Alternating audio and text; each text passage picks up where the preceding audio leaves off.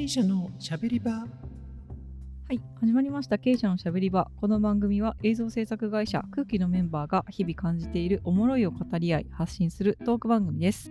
毎回いろんなメンバーとともにゆるく雑談していきます私、空気山内です。クキヒージャーです空気原山ですそしてゲストは前回に引き続きよ空気のおじいちゃん小沢です。ろしくお願いします。よろしくお願いしますす。はい、空気の最年長小沢さんをお呼びしてうん。健康についてねはい。語っております。えっと前回は原山くんが椅子を探してるよっていうことで、腰って大事だよねっていう話からね。そううん。結構いろいろとまあなんか椅子だけじゃなくてうん。も気遣うべきところが聞けうん。てすごい勉強になりました。ね。そうね。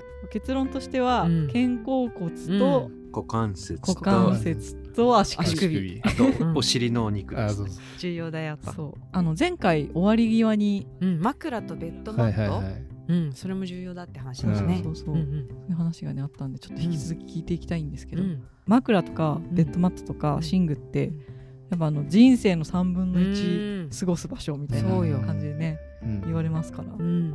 小沢さんはなんかどんないいもの使ってるんですか、枕は開発著しいうんジャンルじゃないですか。うん。人がより深く眠れるようにとか、うんうんいうことを目指して形状とか材質とかバンバン出るじゃないですか。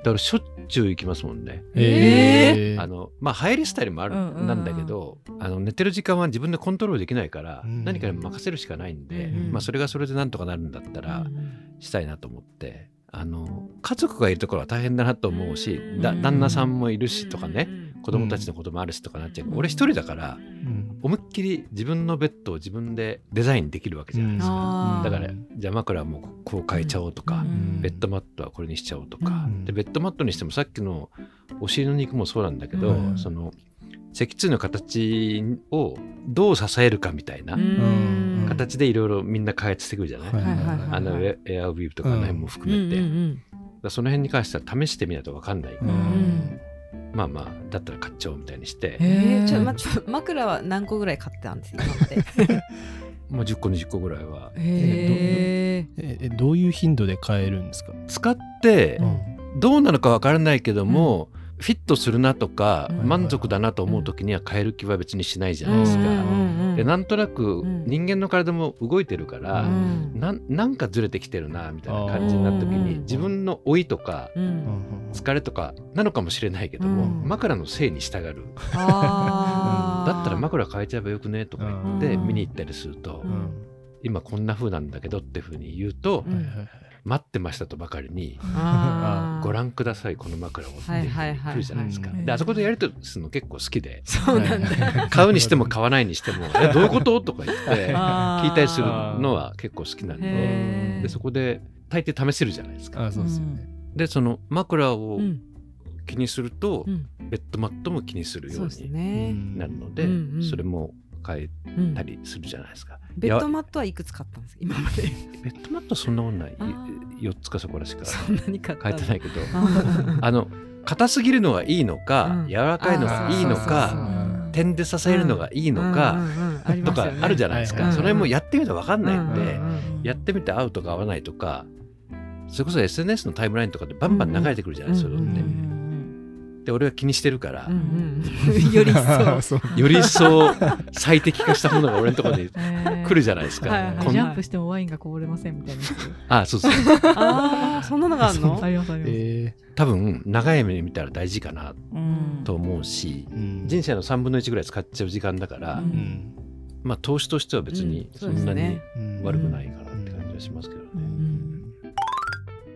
そうあの私思うんですけど女の人って、うん。あのもう小学生ぐらいから生理が始まったりとかして、うんうんお腹を冷やしちゃいけないとか、うん。自分の体をコントロールしに行くじゃないですか自分で。自分が快適な方に、うんうん。結構若い時点でそういう寝具とか枕マットレスみたいな感じの方にも興味がいくと思うんですけど、うんうんうんうん男の人って何かをするためのうんなんかガジェットみたいなうん感じの方には行くけど、うん体のメンテナンスに関することとかって、まあ、相当スポーツをガチでやり込んでる人とかはねもちろん体のメンテナンスのことは大谷翔平とかもプロテインバリ取って栄養学めっちゃあの親とかが勉強してうん。体すげえでかくなるみたいな感じのもあるしうん。スポーツやってる人はなんかそういうの得意なイメージあるけど、うん。なんかそこまでスポーツやり込んだりしてない人は、うん。なんか自分の体をケアするみたいなことにあんまり興味がいかないうん。のかな、そういう傾向にあるのかなとかはなんか思ったりしますね。うん。だからなんかそのある程度年を取ってぎっくり腰が多くなったなとか、うん。そういう実感を持って初めてうん。なんか腰にいいまるとははい。みたいな そっからね。感じでこう調べていくみたいな。あー。確かに確かに。うんあダメージを受けて初めて調べる、うん。あそうそうそうそうそうあーれあるかもね、ううん。ん自分の場合は圧倒的に加齢に従って自分の体と向き合わざるを得なくなるからそういう風になりましたけど今の若い人ってはい。自分の体とか肌とかうん。髪とかうん。いうことをケアするってことについてうん。男がそんなことやってんじゃねえよっていう時代じゃなくてそんなや,、うん。やってて当たり前っていう風うなん。風になってるからうんうん。あのはるかになんていうかなちゃんと向き合ってるんじゃないのかなあと。昔の人よりはね、うん、うんうんうん。という気はうん。するけどね。うんうん僕はマジで何もしてないんですけど。周りの同でも、ま、周りは気にしてるなって最近なんかちらほらとうん例えば友達の家遊びに行った時に、うん。あちゃんと化粧水置いてあるとかうんなんだ。かあだこの間脱毛行ったんだよねみたいな話聞いたえーりとかして、そうなんだあみんななんかケアしだしたなやべえなって ー。最近思ってるえそれで言うとあれだよね、なんかうちの会社で一番さ、はい。ケアしてるの石井くんだよね、異様にしてるよ。そうそう。そうなの。ジムにも行ってるし。あそうねうん。確かにいや一番あの意識あると思います。美容皮膚科に行ってるでしょ？言ってましたね。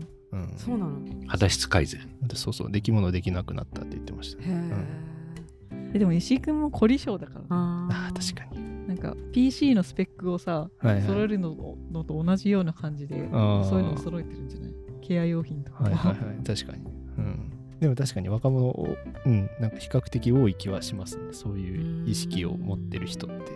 いわゆるメンズコスメみたいなものがはいはいはい。売り場としてもうん、昔よりもはるかにバーンとあってあで当たり前ですよっていうふうにして並んでるじゃないですか。ーうん。だからそれだけマーケットがあるだろうし、うん。スキンケア全般とか、えー揃ってきてるうん。しうん。まあ普通みんなやるよねみたいな感じになってるんで、うん。まあ常識になってるから男の子も綺麗になってくるんじゃないですか？うん。まあ綺麗ですよね今のところ、うん。最近メイクはしない？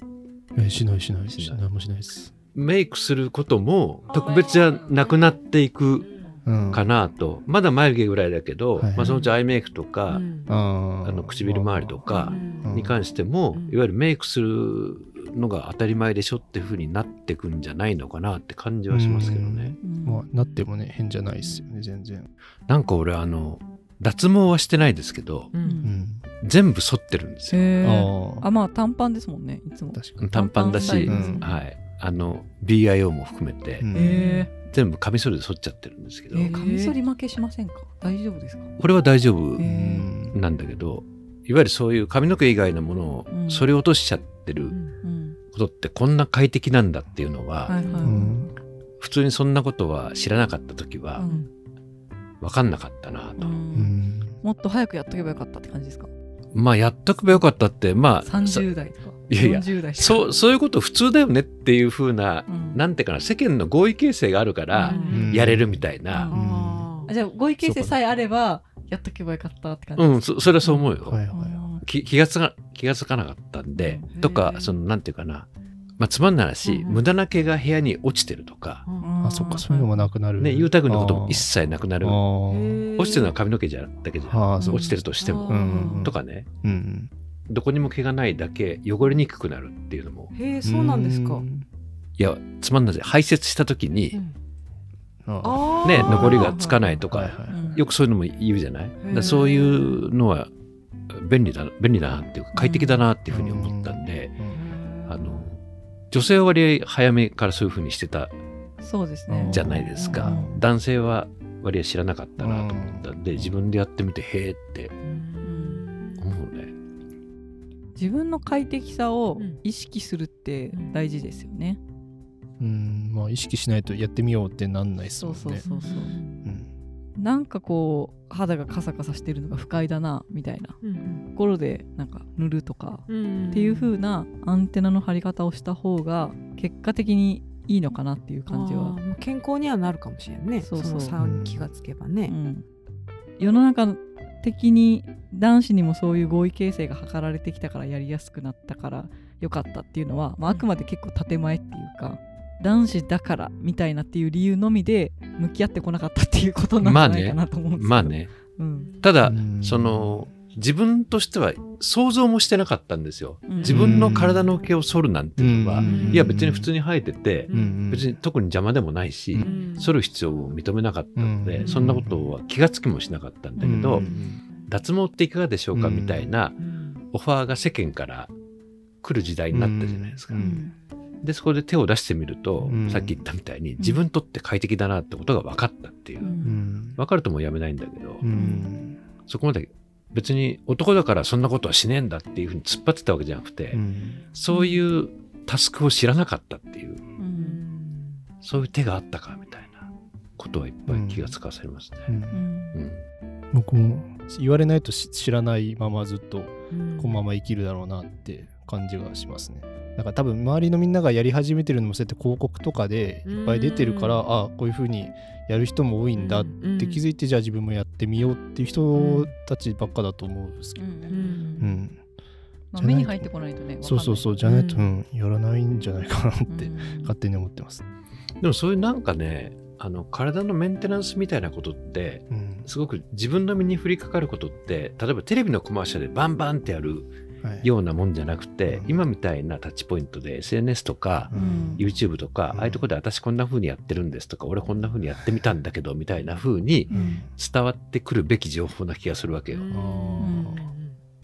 世間の皆様いかがでしょう？テレビの CM でバンと流しますみたいなものっていうよりは、うん。もうちょっとプライベート寄りな感じがしてて、はいはい。そういったものが今いっぱい情報を摂取できるようになるから動きやすくなったっていう感じはうんあるけどね。うん。そういった部分ではスマホがあってよかったと。YouTube があってよかったと。うん。昔は多分あれですよね。身の回りのあのセンスがいい友達がやってるそうそうそう。が気持ちよさそうみたいな。そうそうそうそうあと雑誌とかはいはいはいねはい。今だと紙数で剃るのと、うん。光で潰すのと、あとかね、うん。いろいろなのがあって、何がいいんだろうとか。うんうんいう類のものは見ればいっぱい出てくるじゃないですか。うん。検索すれば出ますしね。で、チョイスできるから、うん。でそんなのって昔だったら出てこない。そうっすよね。詳しい友達に聞いてみたっていう類の情報でしかないから。私大学の時友達あのキャッチに引っかかってましたもん。エステのキャッチとかに。何十万も払わされて。やっぱ情報がねないからですかね。その時はね。まだ携帯はあったけど、うんでもなんかそのキャッチと今の SNS のでとかで出てくる広告はなんか似ているような気うん、もしますけどまあそれきっかけに知るっていうのはあるあるけど、うん、今やるかやらないかはね、うんそうそうそう。自分次それでその後ちゃんとじゃあうん。本当にどれがいいんだろうって調べたりしていけばね、全然自分に合ったものが出そうですけど、うん。なんか広告で出たのもそのワンクリックで、うん。じゃあやろうってうんなっちゃってる人も全然多い気はします。うん。昔あのテレビの CM をやってる会社ですっていうのがうん社会的信用がある会社みたいな、うん。テレビの CM を流せるぐらいの、うんうん。えー会社みたいなところで、だから安心してあそこの製品は買えるみたういな、ん。ところがあったんですよ。はいね、昔はねうん。結構か、あの予算もでかいしさ、うんうんでもその今テレビの CM もその YouTube の広告もみんな、うん。ある意味同列で見見えちゃう時に、うん。どっかから流れた情報は信用できるってことももうないので、うん。そううですね。全部自分で選ぶしかないっていうか、うん。判断したり選択したりするっていうのはうん。昔よりやるようになってんじゃないのかなっていう、うん。うんどこにも確かなものなんかねえしみたいな、うん。確かに。うん。リテラシーが試されますね、そうですね。うん。健康ってやっぱみんなが気になるトピックだからこそリテラシーも問われるみたいな、感じ？ですかね。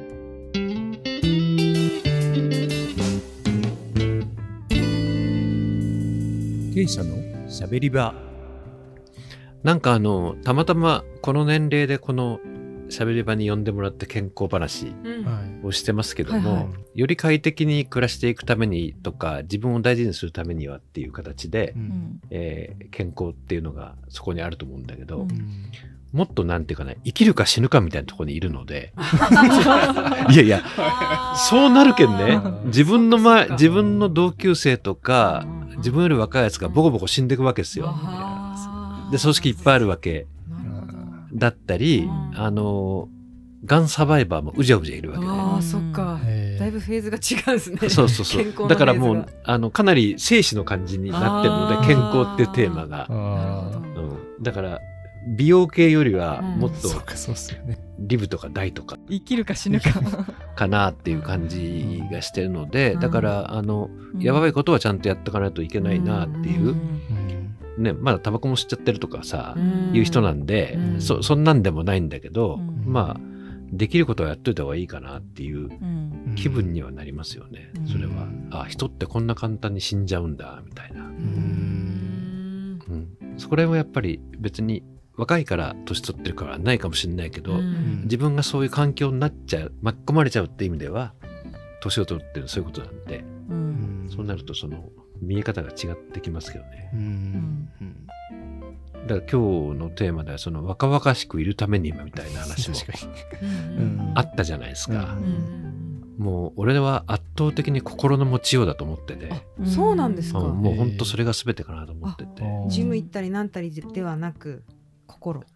うん、ジム行ったりなんたりも同じなんだけど、まあ簡単に言っちゃうと、美味しいものを先に食べるか後に残すかって話。うんなんだけど、うん。その若い時に将来設計をしていって、うん。貯蓄していってうん。お家を買うぞとか、ん。先のことを考えて、うん。ちょっと、えー我慢して、うん。そこに備えていくっていう考え方は普通にあって、うんそれそそれは大事だと思うんだけど、ううん。この年になってくるとそんな悠長なこと言ってらんないわけですよ。先のことを考えてどうこうじゃなくて、はい。毎日毎日をどう生きるかの方が大事なんでうんだからその自分が大好きないちごのショートケーキをそこまでに置いとくなんてことなくて、うん。さっさと食っちまえっていう感じになるんですよ。あなるほど。しょうがないですよね。あと10年とかうん。20年っていうフェーズで考えちゃうから。うん。そっかだそうなると毎日毎日どういうふうにして快適に生きるかとか、うん。楽しく生きるかとか、ストレスフルにならないようにするとか、いうふうに考えていく心持ちが大事で、うんうんで俺なんかはその世間が悪いとか社会が悪いとか言って、ツイッターでガンガンヘイトしてる人うんの気が知れないっていうか、うん。そんなことを言ってうん。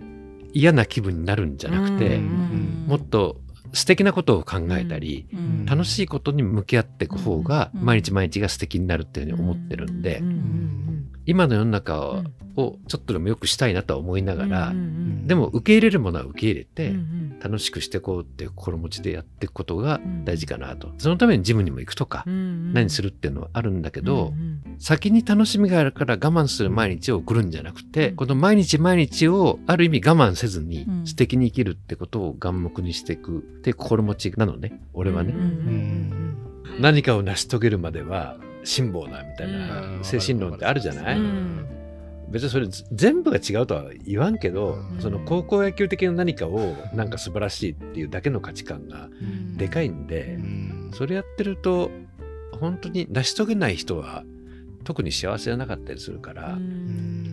イタリア的なスペイン的なうん。毎日の楽しみ方みたいなのは大事かなと思うけどね。う。ん。ら楽天的に毎日をハッピーに過ごすこと踊ったり笑ったり食ったり飲んだりってことで今日も一日楽しかったぜみたいなことを享楽的とか快楽的っていうふうに否定するんじゃなくて何かを得得したりうん何かに向かって努力した一日であるってことが充実していてなんかプワーってやった日はうん。消費しちゃったみたいなちょっとそういう概念があったりする日本人のメンタリティとして。うん。そうかみたいな。そそれでそんなに楽しいかと。うん。毎日毎日なんか一歩進んだりっていうだけの毎日うん。そんな人間ってそこまでそうみたいなうんっていうふうにするじゃないですか、うん。うん。だから人間的なうん。ことを OK にするみたいなうん。感じですかね。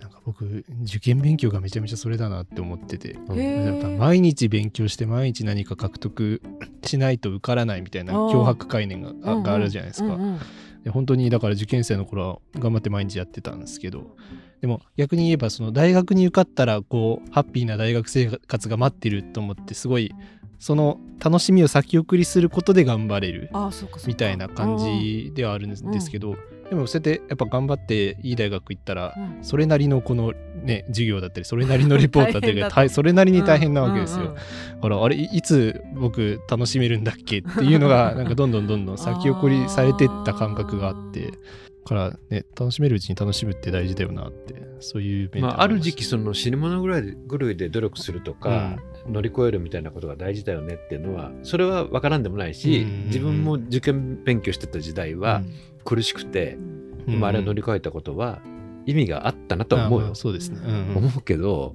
なんかすべからくそういうなんか陰にこもったようはな価値観を良しとする日本も、もうそろそろそれだけじゃないうん。楽しんでいいんだぜとかさ、うんそういうことをやっていかないとなんかね辛くなっちゃううんなと、そうですね、人生は有限なんで。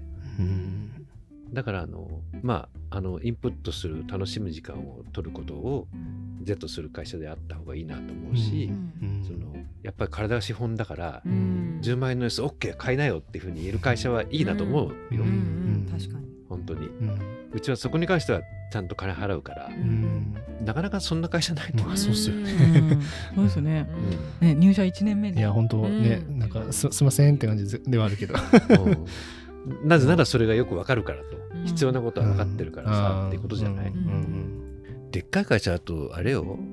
前職もクリエイティブは Mac で OK ですと、うん営業職は全部 Windows 機しかダメですっていうふうに普通になるわけよ、うん。もうそれ決めだからね、あいや俺 Mac がいいもんとか言ったところでだ、ダメなわけで、うん。いやダメって話になるわけで、うん。普通そうじゃん、うん。うん。それはもうそういうことで決めましたからって話なるほどなるほだからこういう現場からいろいろもうちょっとこれダメですかあれダメですかっつって、OK なものは OK って話になるっていうところはうまく利用して、どうん。ねやってった方がいいんじゃないかなと思うけどね、うん。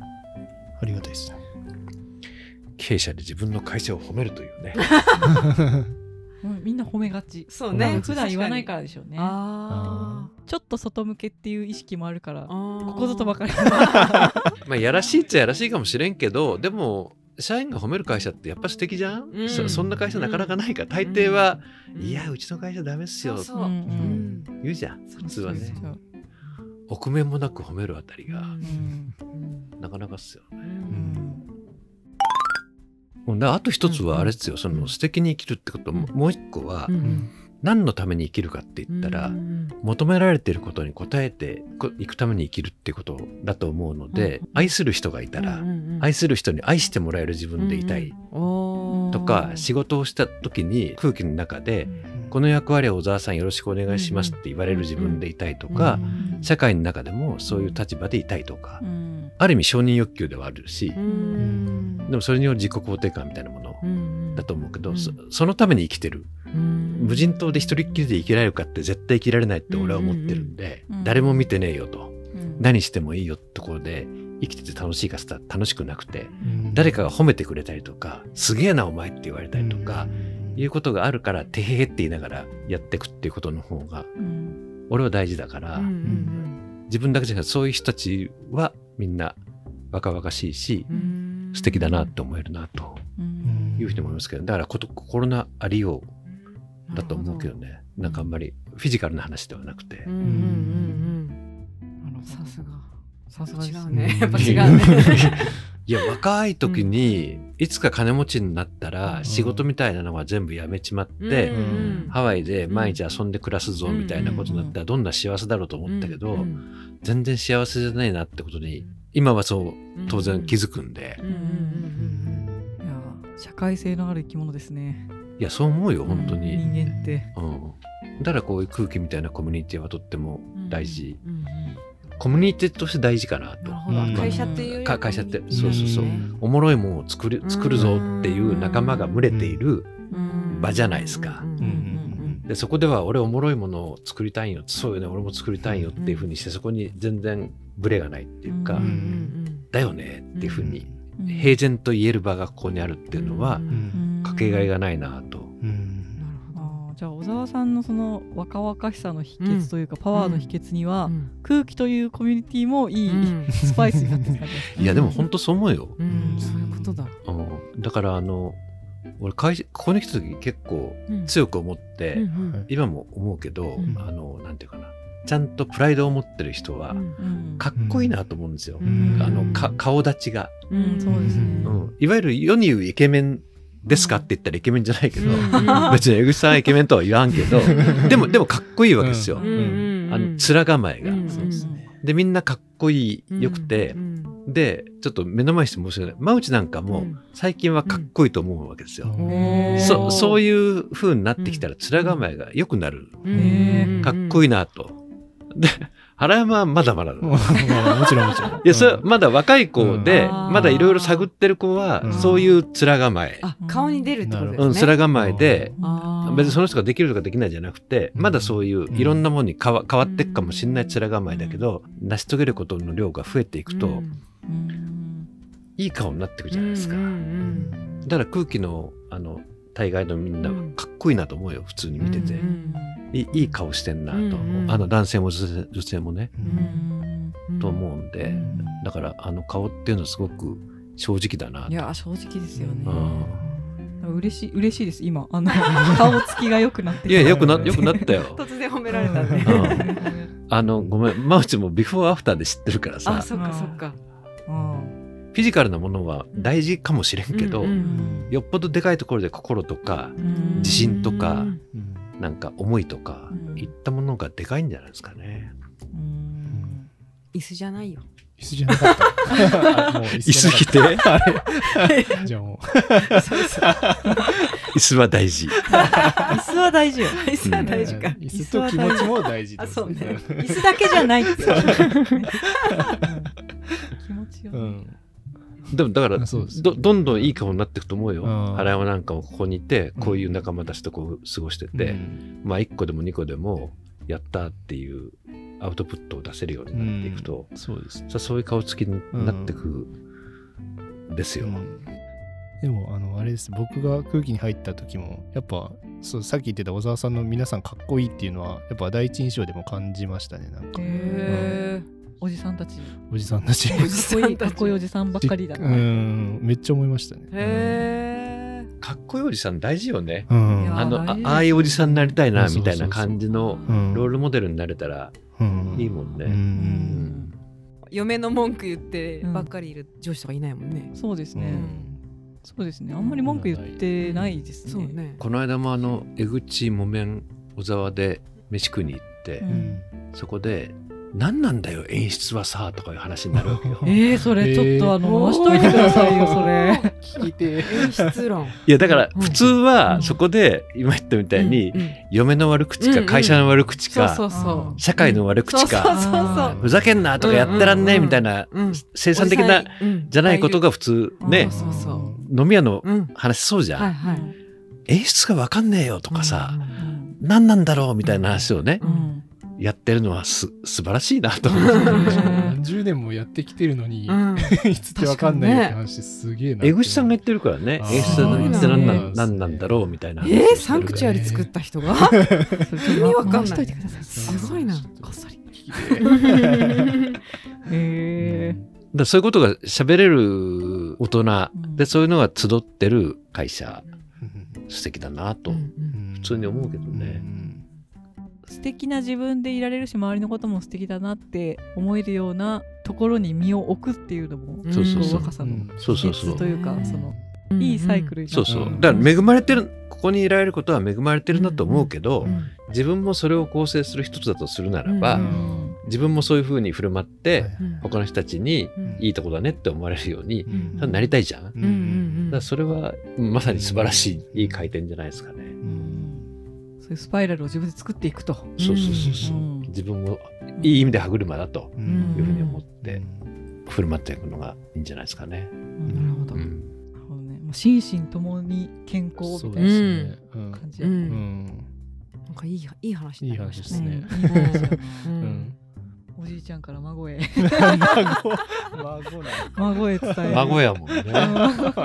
もうね。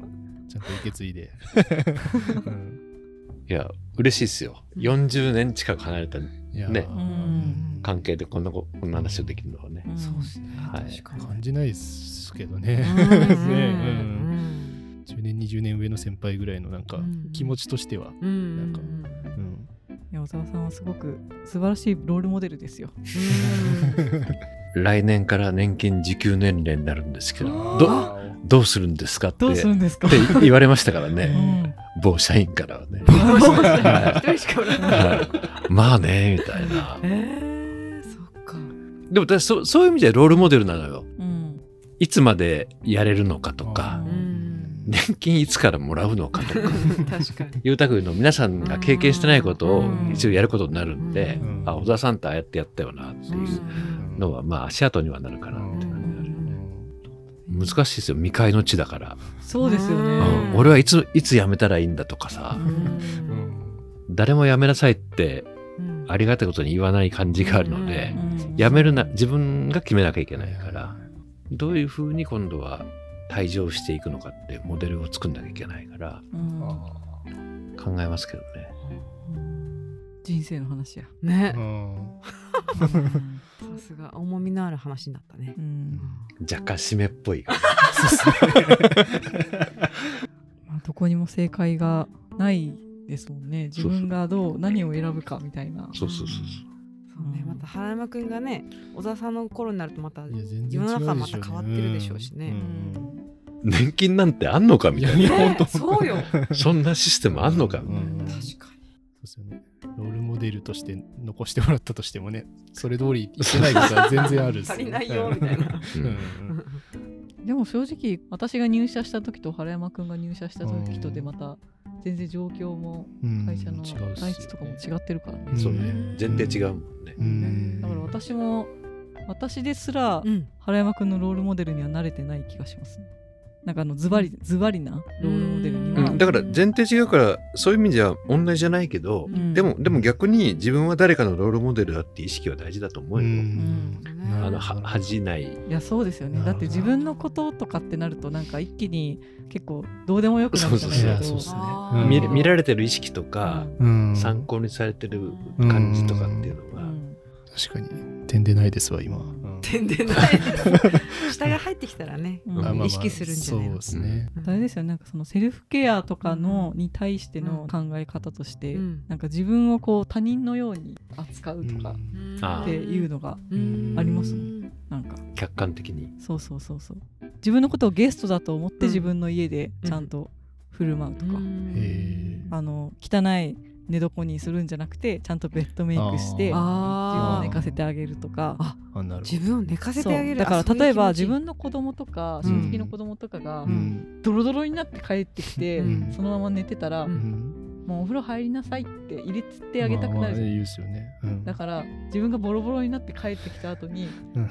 あのお風呂入りなさいみたいなことでちゃんと自分をこうケアしてあげるみたいな感じ。お母さんみたいな。そうそうそうそう、っていう風な対象として自分を扱ってあげるみたいなのが、自分自身に優しくするよりもうん。そういう風な意識でやったをうんやるとやりやすいみたな、ないるほどなるほど。そうそう。ん。でも確かにお部屋を整えるっていうのもそうだなって思うよね。うん。自分が帰ってきた時に、うん。あの快適なうん。部屋にするためにうん。自分で整えておくっていうのは、うん。ん。それはそうだなって思うね。うん。あれですよ。いいあのババロメーターですよセルフネグレクトしてないか。セルフネグレクト。そう。セルフネグレクトっていうらしいですよ。自分の世話を、ケアを怠っているなるほどね。こと。あいい考えだね。セルフネグレクト。ねいいですよね、うん。私部屋が荒れるとああセルフネグレクト入ってるわみたいな、うん。お世話お世話みたいな。自分のお世話。そうね。ね。そう、そう考えればできちゃう。うん。ようなね。そうそうそう。う、ん。というわけでね自分を大事にするっていうことは周りも元気になるってことなんですね、うんうん。ということは、うん。あのさっきの小。沢さんのそうか。理論で言うと、んんんいや、ほんとそう思うよ。ううん。んそれが一番幸せな世界かなって思うけどうね。ん。みんながみんなそうなっていった時にっていう。ううん。確かに。会社もそうだけど家家族とかもそうかもしれないですね、うん。お母さんが元気だったらうん。